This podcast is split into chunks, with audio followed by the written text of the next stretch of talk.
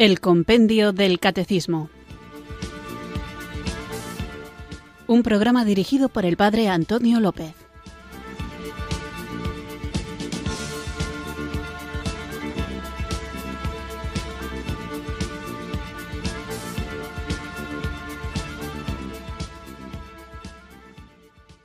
Muy buenas tardes, queridos oyentes de Radio María. Recibido un cariñoso saludo desde Irurzun, en Navarra, quienes sintonizáis una tarde más esta emisora de la Virgen, esta radio que cambia vidas, Radio María, para acudir a la cita diaria con la formación que ofrece este programa, este espacio de El Compendio del Catecismo, un programa que pretende ayudarnos a tener una adecuada formación en nuestra vida como cristiano. ¿Qué significa que todo cristiano debe formarse? Pues significa, en primer lugar, que la fe cristiana tiene que ver con la verdad.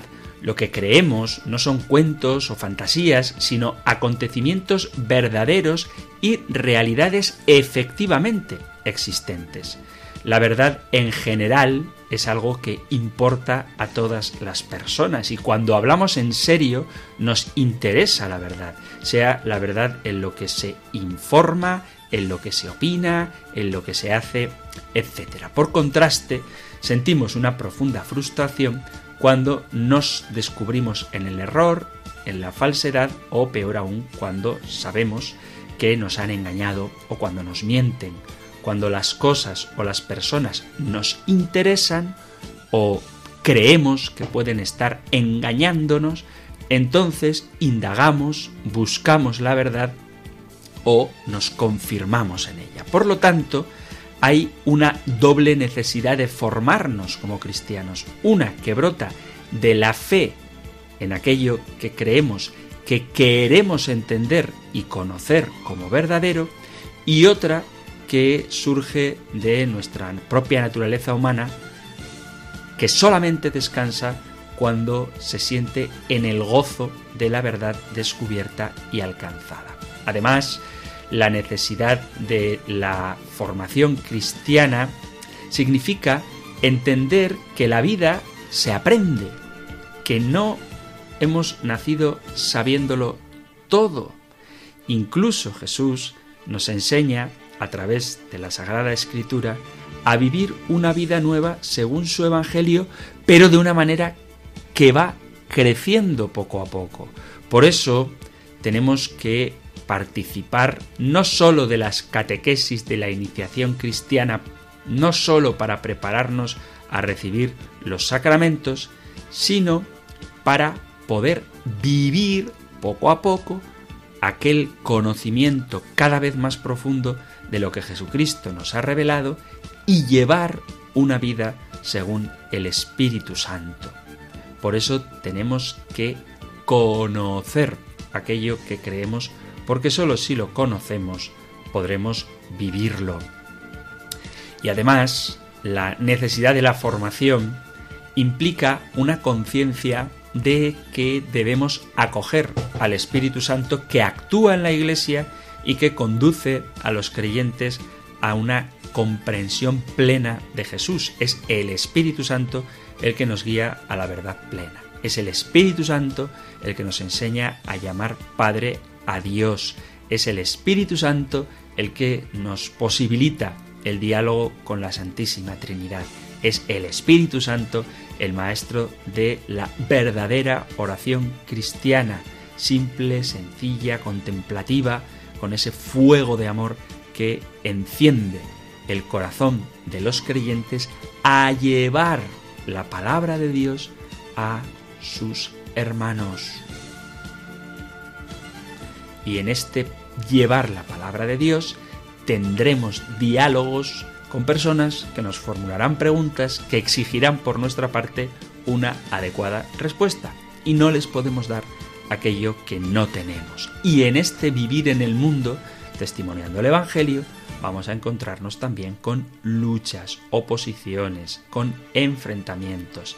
Y nuestra actitud de creyentes ha de ser la de que, sin faltar a la caridad, sin perder la paz, sin fruncir el ceño, sin ser condenatorios, estemos dispuestos a proclamar con alegría, con sencillez, con claridad aquello que Dios nos ha revelado, que es el camino de la salvación al que todo el mundo está llamado.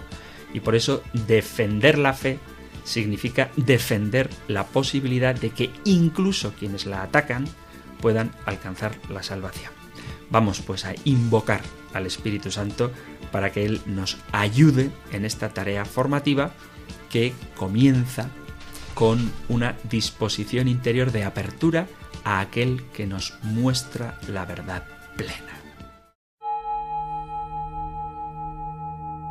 Ven Espíritu, ven Espíritu, ven Espíritu.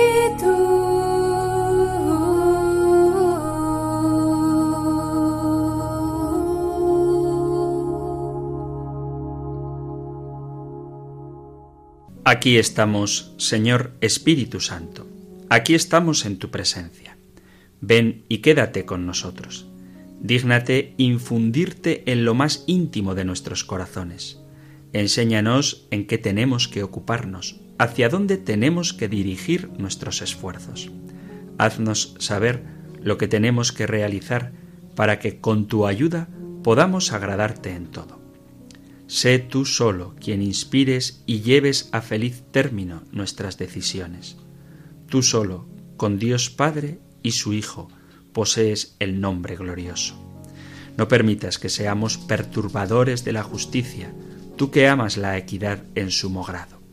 Que la ignorancia no nos arrastre al mal, ni nos desvíe el aplauso, ni nos corrompa el interés del lucro o la preferencia de personas. Antes bien, únenos a ti de modo eficaz por el don de tu gracia, que seamos uno en ti y en nada nos apartemos de la verdad. Y por hallarnos en tu nombre, podamos mantener en todo la justicia, guiados por el amor, para que aquí y ahora no nos separemos en nada de ti.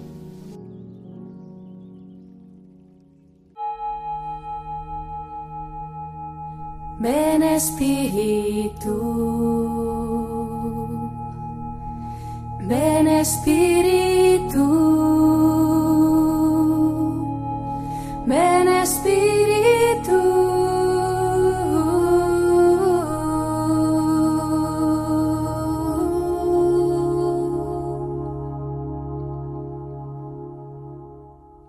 Vamos allá con nuestro nuevo programa de hoy y en esta introducción que hacía insistía en la importancia de una adecuada formación cristiana y en este proceso de formación, en este camino en el que todos vamos avanzando, en el que todos nos vamos enriqueciendo con la ayuda del guion, de las preguntas y respuestas que ofrece el libro del compendio del catecismo, muchas veces sucede que hay preguntas que no están explicitadas en el compendio del catecismo y que surgen a raíz de las que sí están nuevas cuestiones que vosotros, queridos amigos, queridos oyentes, con vuestro interés dedicáis tiempo a enviar aquí a este programa del compendio del catecismo. Muchas veces preguntas, otras veces testimonios, participación, en definitiva, cercanía y, como digo, muestra de interés por la formación cristiana, cosa que os agradezco mucho que busquéis satisfacer a través de este programa. Por eso hoy, como hacemos una vez a la semana, dedicaremos el programa a vuestra participación. Sabéis que podéis enviar las preguntas o los testimonios, lo que queráis compartir, al correo electrónico compendio arroba radiomaria.es, compendio arroba radiomaria.es o al número de teléfono para WhatsApp, solo para WhatsApp, 668 594 383 668 594 383. Sabéis también que el WhatsApp permite un doble formato. Podéis enviar vuestro texto escrito o si lo preferís podéis dejar un mensaje de audio para reproducirlo aquí en el programa. Así que vamos allá con las preguntas que habéis enviado a compendio arroba radiomaria.es, compendio arroba radiomaria.es o en el 668-594-383. En este caso vamos con un mensaje enviado al WhatsApp 668-594-383, un texto, perdón, un texto no, un mensaje de audio. Y dice así, nuestra oyente. Hola, quería hacer una pregunta al Padre Antonio del Compendio del Catecismo. Hola, Padre Antonio. Soy una chica que me gusta mucho rezar mentalmente. Quería preguntarle si tiene el mismo valor rezar con los labios y rezar mentalmente. Muchas gracias por todo. ¿Podría contestarme en el WhatsApp, por favor? Muchas gracias.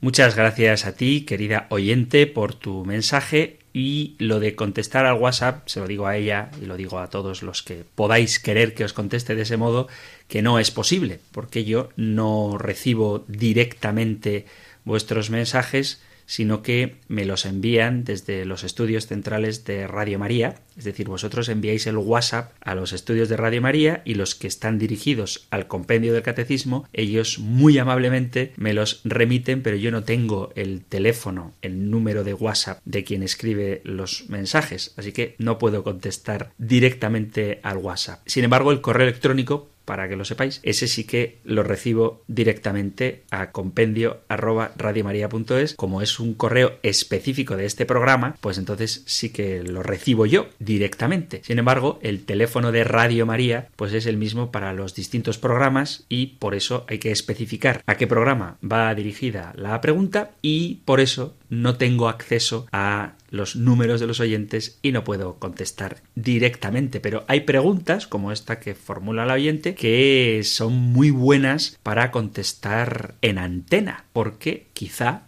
haya otros oyentes que tengan la misma inquietud y por eso es muy conveniente compartir, salvo cuando sean cuestiones de conciencia, digamos, o situaciones muy particulares, es muy bueno compartir las dudas porque hay personas que quizá no se hayan atrevido a preguntarlo y gracias a tu osadía van a obtener respuesta o, quizá peor todavía, no se han hecho la pregunta, es decir, nunca se lo habían planteado. Y por eso compartir nuestras dudas, nuestras inquietudes, es un enriquecimiento no solo para nosotros, que podemos salir de ella, de la duda o de la inquietud, sino también para toda la gran familia de oyentes de Radio María que pueden ver aclaradas cuestiones que o no se habían planteado o no se habían atrevido a preguntar. Dicho esto, ¿tiene más valor la oración mental que la oración vocal? Pues yo diría que no, en muchas que no tienen más valor una que la otra. En muchas ocasiones necesitamos establecer un contacto con Dios y el contacto con Dios lo mantenemos mediante la oración. Y tanto la oración mental como la oración vocal ensalzan la mente del hombre y las palabras de tal forma que el diálogo con Dios es sublime y lleno de gozo y gratitud. Este momento vivificante de la oración fortalece también la formación cristiana. Esto no hay que olvidarlo. Cuando hablamos de formación no se trata solamente de enriquecimiento intelectual, sino también, sobre todo, de intimidad con Dios y eso se logra con la oración. Y en la oración nos comunicamos con Dios y nos dejamos transformar en su presencia. De hecho, oración vocal y oración mental no son dos formas de oración incompatibles en el sentido de que puedes rezar a la vez con oración mental y con oraciones vocales. La oración vocal siempre lleva implícita la oración mental. Cuando tú pronuncias unas palabras, sobre todo si lo haces de memoria, antes de que tu boca reproduzca, por ejemplo, el Padre Nuestro, ya tu mente lo está recitando. Lo que pasa es que luego ese pensamiento se expresa en palabras. Por eso digo que no es mejor una que la otra. Yo creo que hay momentos para la una y para la otra y hay situaciones personales donde a lo mejor es más fácil la oración vocal, recitar oraciones aprendidas quizá de memoria, por ejemplo, si un día estás muy agobiado o por poner un ejemplo, ha fallecido un ser querido, alguien a quien estimabas mucho y quieres rezar al Señor para pedir por su salvación, para que Dios le perdone los pecados y le lleve al cielo y para que a ti te consuele con la esperanza en la resurrección, pero puede que estés tan compungido que en ese momento no te surjan pensamientos que consigan aquello que pretendes bueno, pues puedes coger la liturgia de las horas con el oficio de difuntos, por ejemplo, y recitar oraciones que otros han compuesto, sobre todo si son de la palabra de Dios, vocalmente, para que tu corazón se adapte a lo que tu palabra está pronunciando. Además, la oración vocal tiene una ventaja que es que la puedes hacer en comunidad. Puedes reunirte con un grupo de fieles y orar juntos a Dios con el Padre Nuestro, el Ave María, el Magnificat o leyendo la Sagrada Escritura y quizá después, en particular, cada uno meditarla. Pero vuelvo a insistir que lo importante de la oración es el diálogo con el Señor. Y tú puedes tener ese diálogo interior en tu mente meditando eh, pasajes de la vida de Cristo, buscando cuál es la voluntad de Dios en ti, dándole gracias por los dones que de Él recibes, alabándole en tu interior por sus grandezas, o puedes hacer eso mismo, pero expresándolo con oraciones vocales. O sea que insisto en que no tiene más valor una que la otra. Y de hecho, ambas son perfectamente posibles en un mismo rato de oración.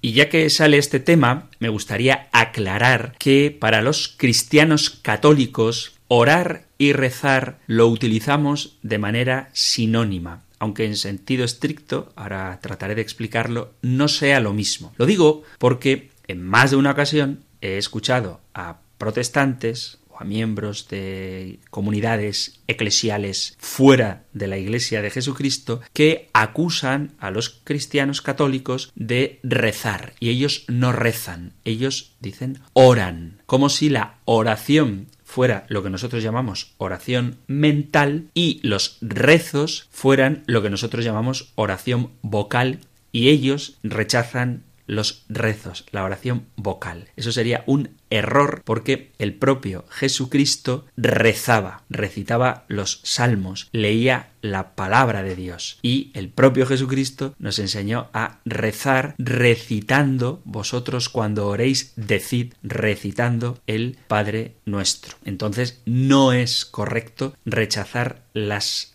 oraciones vocales aprendidas de memoria. Otra cosa es que tengamos que aprender a darles el sentido cuando las pronunciamos y no las repitamos como loros. Sin embargo, orar y rezar, según el diccionario de la Real Academia, sí que son cosas distintas, pero no opuestas y desde luego ninguna de las dos rechazables. Orar proviene de orare, del latín orare, y de ahí vienen palabras como por ejemplo orador o oral. ¿Qué significa orare?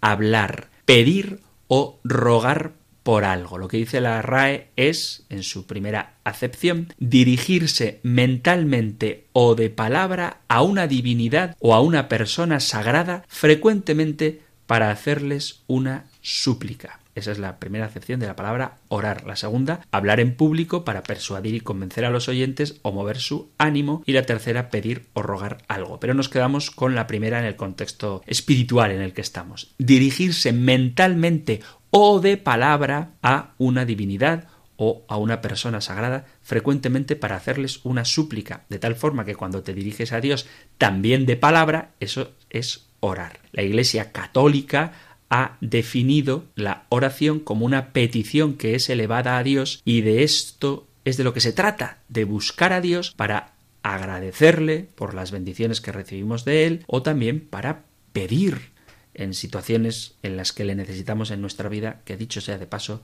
son todas. Sin importar qué debemos pedirle a Dios, podemos orar en voz alta, con cantos, con acciones o mentalmente dirigiéndonos a Él en lo secreto de nuestro corazón que conoce perfectamente. Y rezar, rezar, viene del latín recitare, que significa recitar. Y la Real Academia define dirigir a Dios o a personas santas oraciones de contenido religioso. Es decir, si orar es dirigirnos mentalmente o de palabra a una divinidad o a una persona sagrada. Rezar es dirigir a Dios oraciones. Entonces, orar y rezar son, en sentido no demasiado estricto, sinónimos. Aunque es cierto que en otras acepciones sí que se distingue la palabra rezar de la palabra orar. Orar es dirigirnos a Dios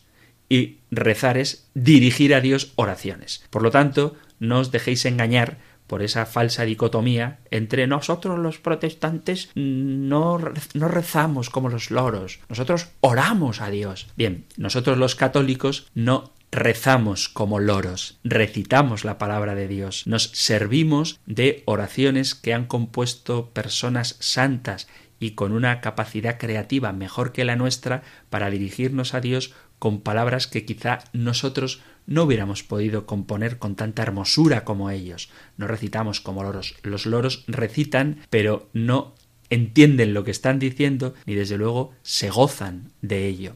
Los cristianos católicos recitamos oraciones, rezamos a Dios porque le damos sentido a las palabras que estamos pronunciando y también oramos porque en nuestro interior nos dirigimos al Señor en un diálogo mucho más espontáneo, mucho más libre, mucho más íntimo, en el que podemos expresarnos de forma, si queréis, más titubeante o con una expresión más particular. Sin embargo, cuando rezamos en comunidad, cuando nos reunimos para celebrar los misterios o para la alabanza, es lógico que necesitemos de unas fórmulas en común para dirigirnos todos a una sola voz a nuestro Padre del Cielo. Espero que quede esto aclarado y que conste que los católicos rezamos y oramos y no vemos que sean dos cosas tan distintas. Vamos a hacer una pequeña pausa musical y continuamos con nuestro programa.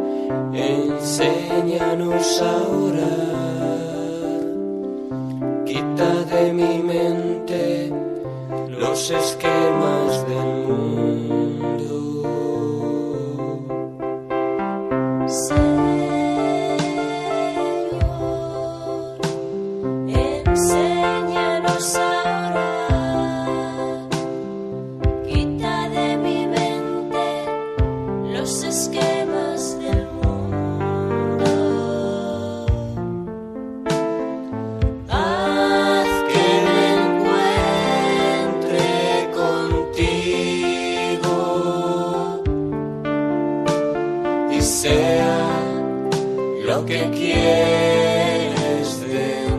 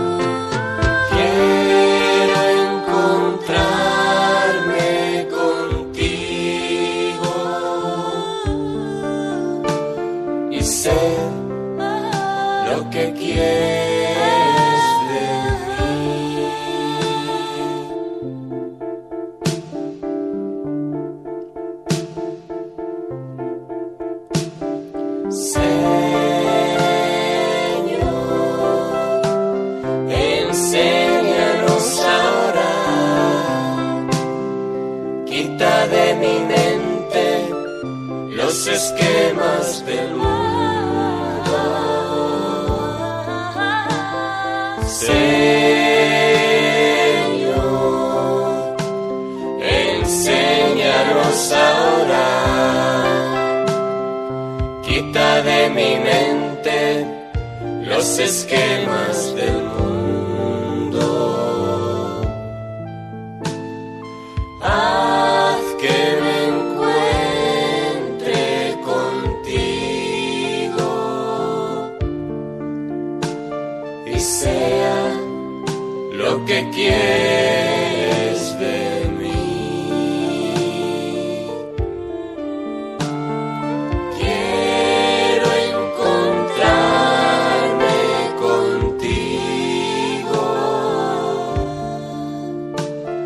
ser lo que quiero.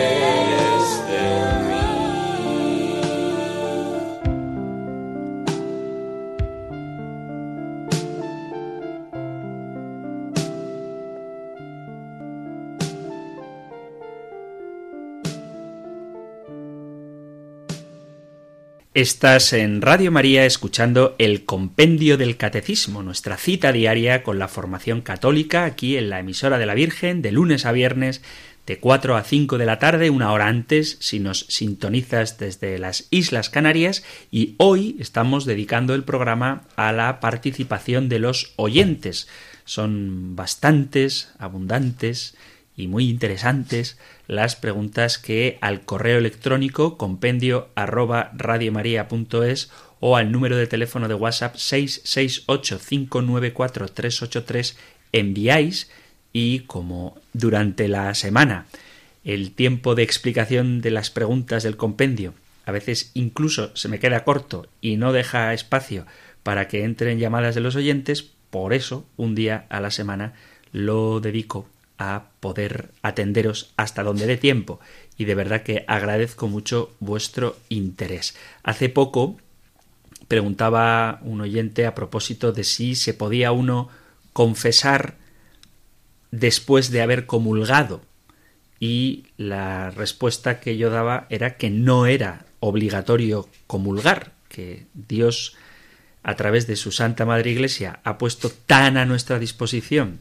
el misterio de la Eucaristía que nos parece muchas veces que es un derecho y realmente, como decimos justo antes de comulgar, ninguno de nosotros somos dignos de que el Señor entre en nuestra casa, pero una palabra suya basta para sanarnos. No obstante, si tenemos conciencia de estar en pecado mortal, no debemos comulgar. Y si no nos podemos confesar antes de la misa, pues no comulgamos en esa misa, pedimos la confesión después de la misa y si el sacerdote lo cree oportuno que nos dé la comunión sacramental de manera privada y recibimos la Eucaristía o simplemente pues no comulgamos ese día que no pasa nada. Sí es obligatorio ir a misa, pero no es obligatorio comulgar los domingos.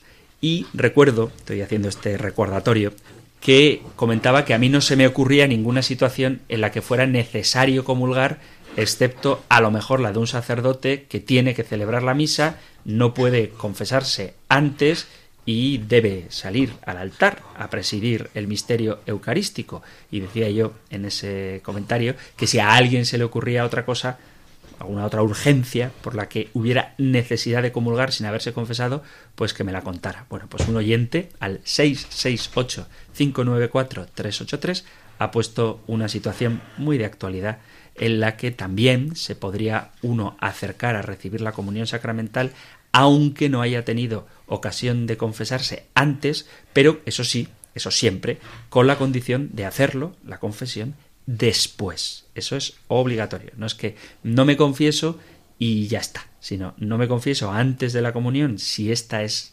necesaria, obligatoria, digamos, imperiosa. No me confieso antes, pero recibo a Cristo dignamente subcondicione con la condición de que en cuanto pueda reciba sacramentalmente la penitencia, el perdón de Dios. Sí, buenas tardes. Mi nombre es Carlos de Rivas hacia Madrid. Este es un mensaje para el programa El Compendio del Catecismo que conduce el Padre Antonio. Eh, eh, estaba hablando de las eh, ocasiones en que podría llegar a eh, recibir la eh, podría llegarse a recibir la comunión sin haberse confesado previamente y estaba pensando que una ocasión podría ser este un soldado antes de entrar en una batalla muy peligrosa donde hay un gran riesgo de perder la vida y no tuviera posibilidad de evidentemente de confesarse poder recibir la, la comunión con el compromiso de confesarse si es que sobrevive a la batalla. Muchísimas gracias por el programa y a todos vosotros. Pues muchas gracias a ti por este mensaje y efectivamente, en caso de una guerra, un soldado que puede perder la vida y quiere ir fortalecido con el sacramento de la Eucaristía y no puede recibir la confesión sacramental, podría participar de la comunión con la condición de que si sobrevive a la batalla después recurra al sacramento de la confirmación, de la confesión. Así que muchas gracias a este oyente por su aportación y continuamos con la participación de quienes os tomáis la molestia de escribir al programa, cosa que os agradezco muchísimo. Vamos con otro mensaje muy breve que han enviado al WhatsApp 668-594-383. No sé si es un oyente o una oyente. Ya digo que es muy breve. Dice, buenas tardes a todos. No me queda claro cómo hay que rezarle a la Virgen. ¿Se le puede pedir? ¿Se le pide intercesión solo? Esto tiene que ver con los programas que hemos visto estos días, donde hablábamos del verdadero culto a la Virgen María y donde insisto durante esos programas en afirmar que María no es Dios, no es persona divina. He escuchado un par de veces esta semana la expresión hasta mañana si Dios quiere y la Virgen. O sea, si Dios y la Virgen quieren. Y yo en una de las dos ocasiones dije, no, no está bien dicho eso. ¿Cómo que no? Y tuvimos ahí un pequeño divertido, simpático y amistoso debate. No está bien dicho si Dios y la Virgen quieren como si Dios y la Virgen estuvieran equiparándose en poder.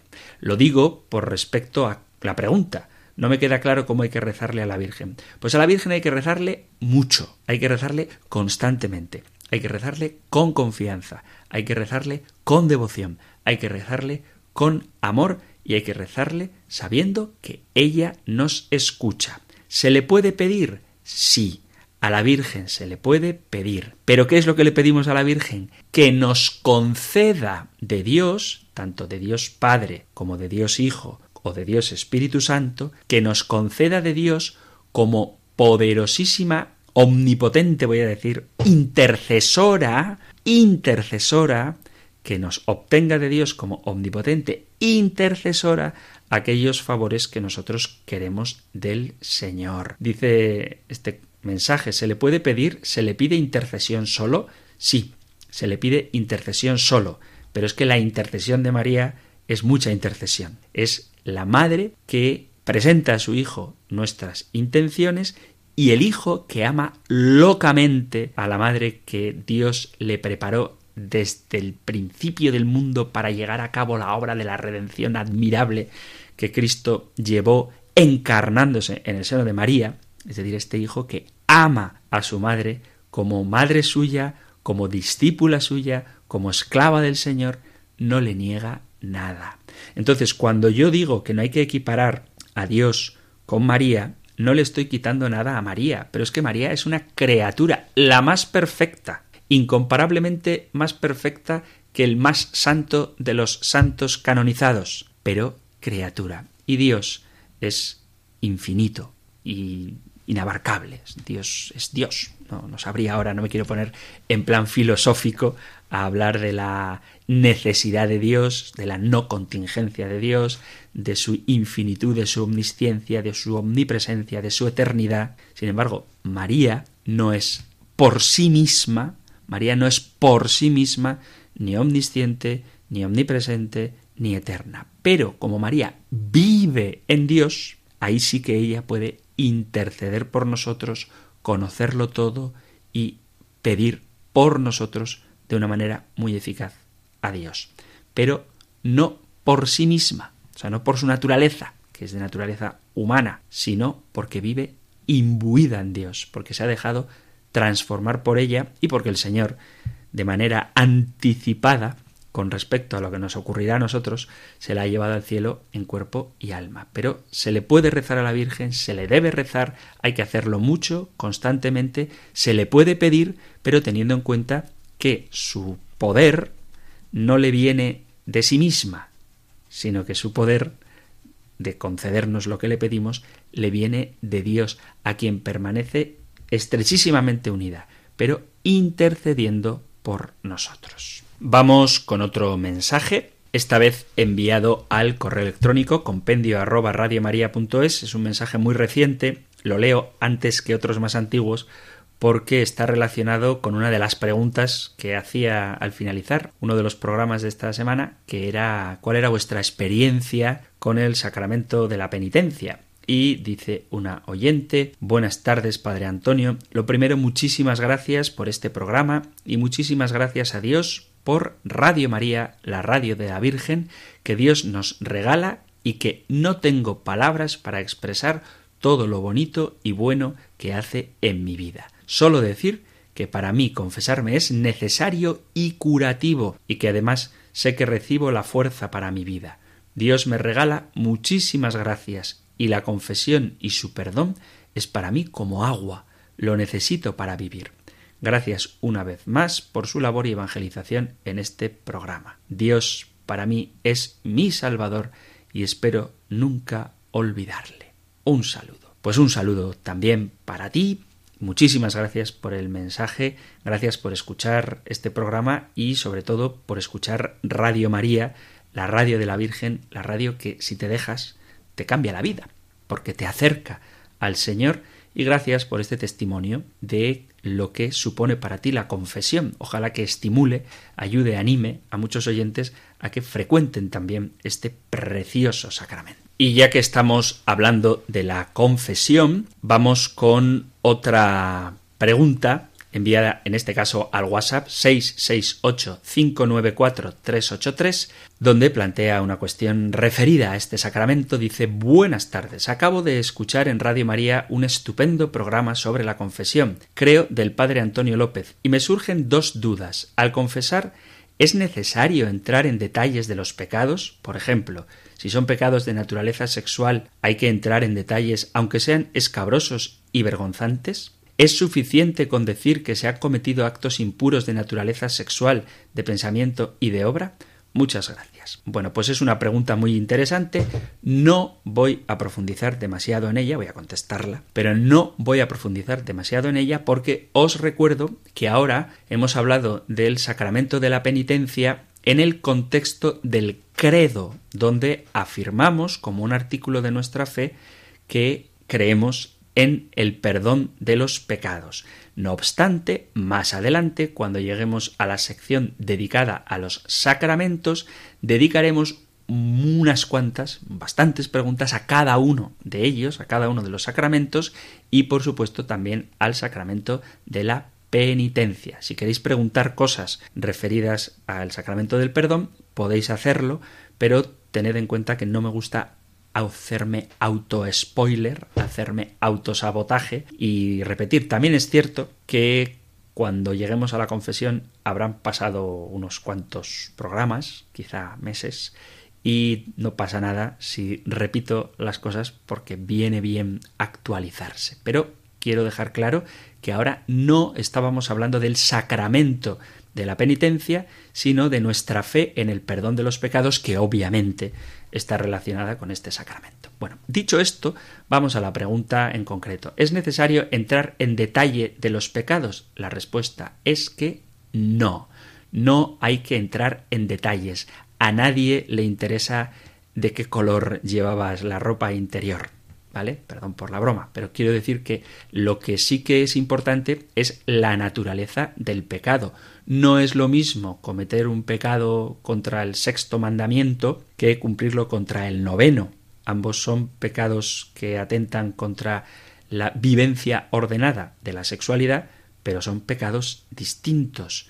Entonces, no es lo mismo recurrir a la prostitución que recurrir a la masturbación. Ambos son pecados contra el sexto mandamiento, pero sí que habría que especificar en concreto qué tipo de pecado contra el sexto mandamiento has cometido, porque no es lo mismo mantener una relación fuera del matrimonio si tú estás casado o si tu cómplice del delito está casada que si ambos sois solteros. En ambos casos es pecado, pero es un pecado diferente. Por eso hay detalles, por así decirlo, que sí que hay que decir, sí que hay que manifestar al confesor, pero no detalles escabrosos del acto en sí, sino detalles que nos hacen comprender la magnitud y las circunstancias del el acto cometido. Y por otro lado, también es bueno, pienso yo, comentar con el confesor si no es tu confesor habitual, si es tu confesor habitual, se supone que ya te conoce, pero si no es tu confesor habitual, qué tipo de relación tienes con el pecado.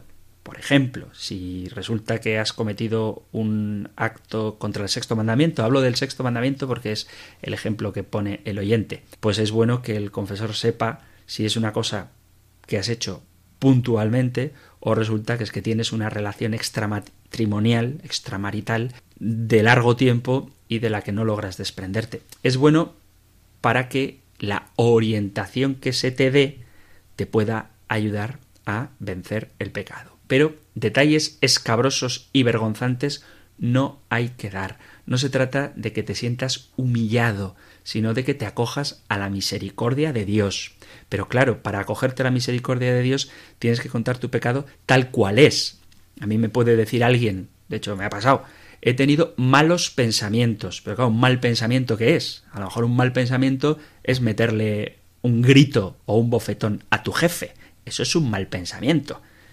Entonces hay que ser un poquito, sin entrar en detalles escabrosos, pero hay que saber a qué te estás refiriendo, porque a veces queremos ser tan impolutos en el lenguaje que no expresamos lo que realmente queremos decir. Entonces he tenido un mal pensamiento. ¿Un mal pensamiento qué es?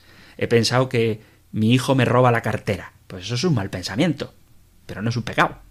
Que, que, hayas tenido una duda, o bueno, puede ser ahí un poquito juicio temerario, pero me refiero a esto, ¿no? Un mal pensamiento, pues es un concepto muy amplio. Un mal pensamiento puede ser haber deseado sexualmente a una persona que no es tu cónyuge, eso es un mal pensamiento, pero un mal pensamiento es también querer que echen a un compañero tuyo de trabajo simplemente para quedarte tú con su puesto. Eso es un mal pensamiento también. Entonces hay que especificar si el acto impuro de naturaleza sexual ha sido de pensamiento y de obra, hay que especificar si ha sido solo o acompañado, hay que especificar si esa compañía eh, tenía un compromiso matrimonial con otra persona o no, hay que especificar cierto tipo de detalles para saber la naturaleza del pecado, pero no para conocer así de manera morbosa el modo en que el pecado se ha realizado. Así que tened confianza en los sacerdotes. No nos escandalizamos, no nos miréis como hombres pecadores que somos, sino como testigos de la misericordia de Dios.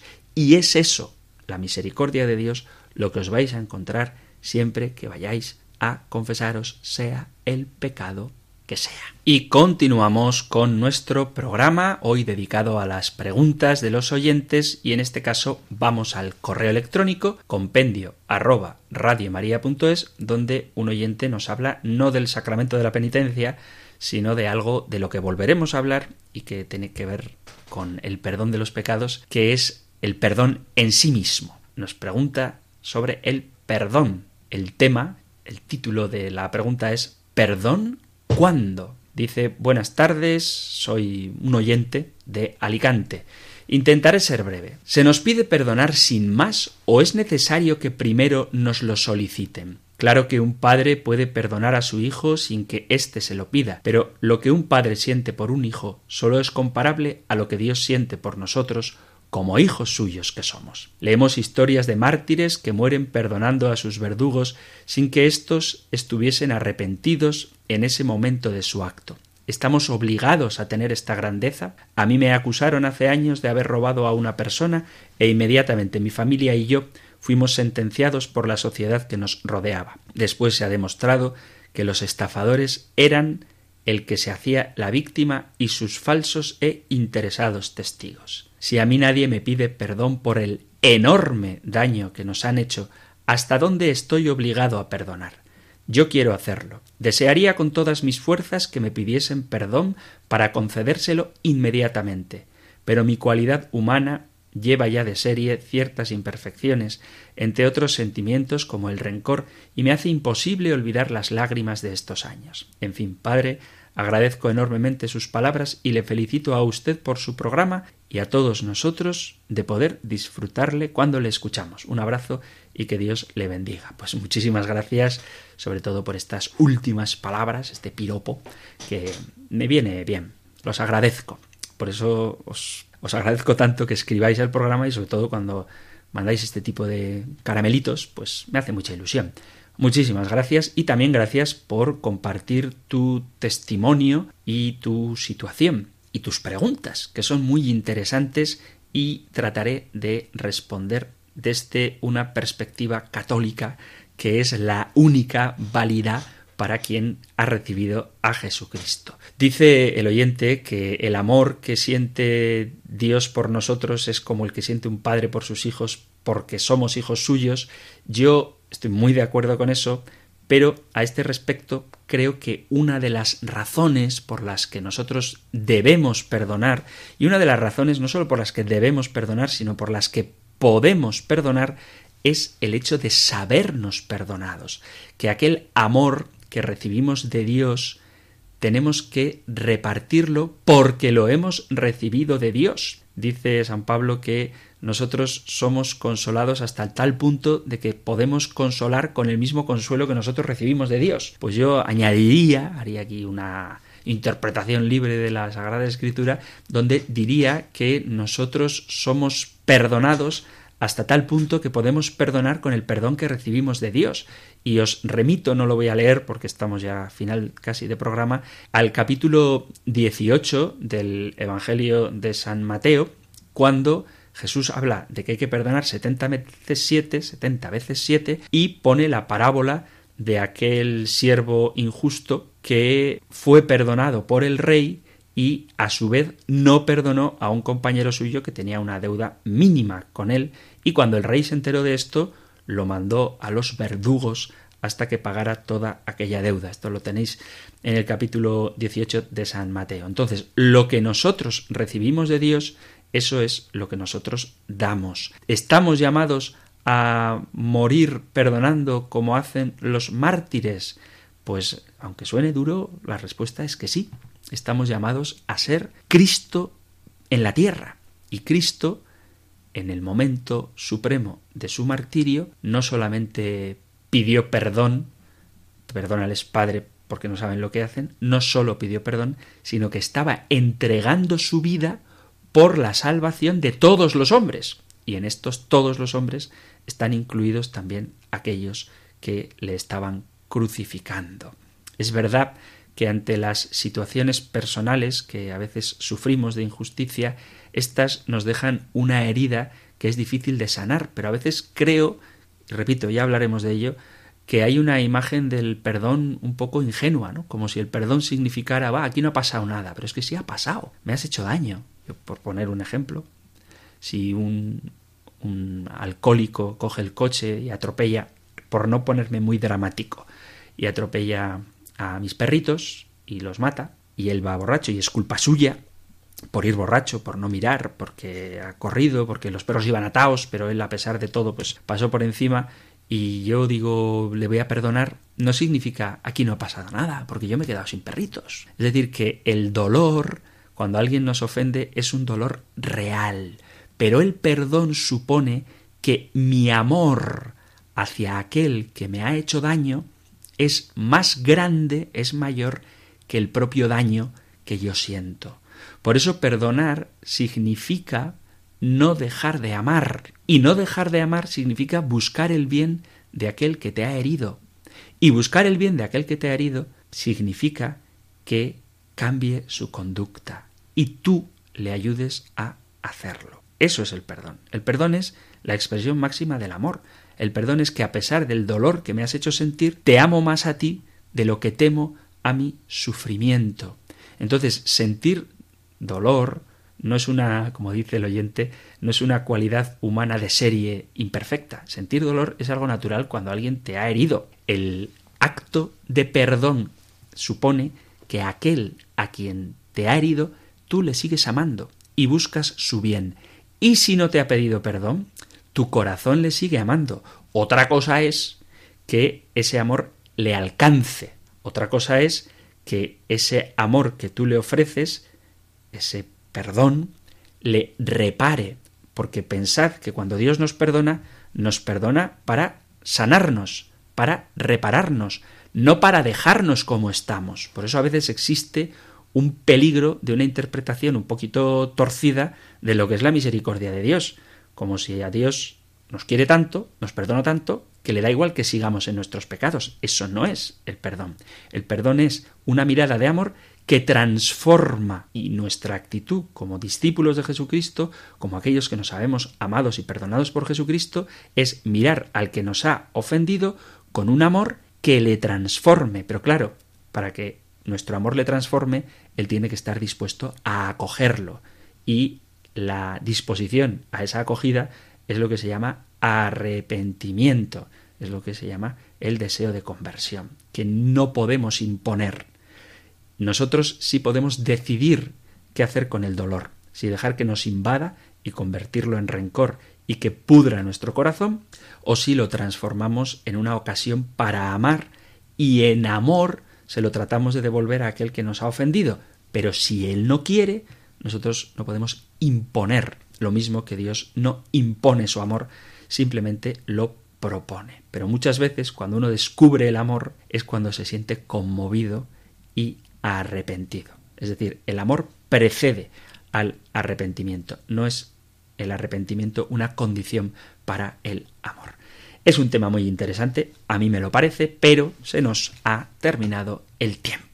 Así que, queridos amigos, queridos oyentes de este espacio de El Compendio del Catecismo, aquí tenemos que dejar el programa de hoy, pero si queréis enviar vuestras preguntas, comentarios, sugerencias, testimonios, sabéis que Radio María tiene a vuestra disposición estos dos medios el correo electrónico compendio arroba radiomaria.es, compendio arroba radiomaria.es y el número de teléfono para WhatsApp 668 594 383 668 594 383. Terminamos ahora escuchando la bendición, escuchando no, recibiendo la bendición del Señor. El Señor te bendiga y te guarde, el Señor ilumine su rostro sobre ti y te conceda su favor, el Señor te muestre su rostro y te conceda la paz. Muchísimas gracias por participar en el programa, gracias por escucharlo, gracias por estar ahí, gracias por ser seguidores del compendio del catecismo y si queréis volveremos a encontrarnos en un próximo programa. Un fuerte abrazo.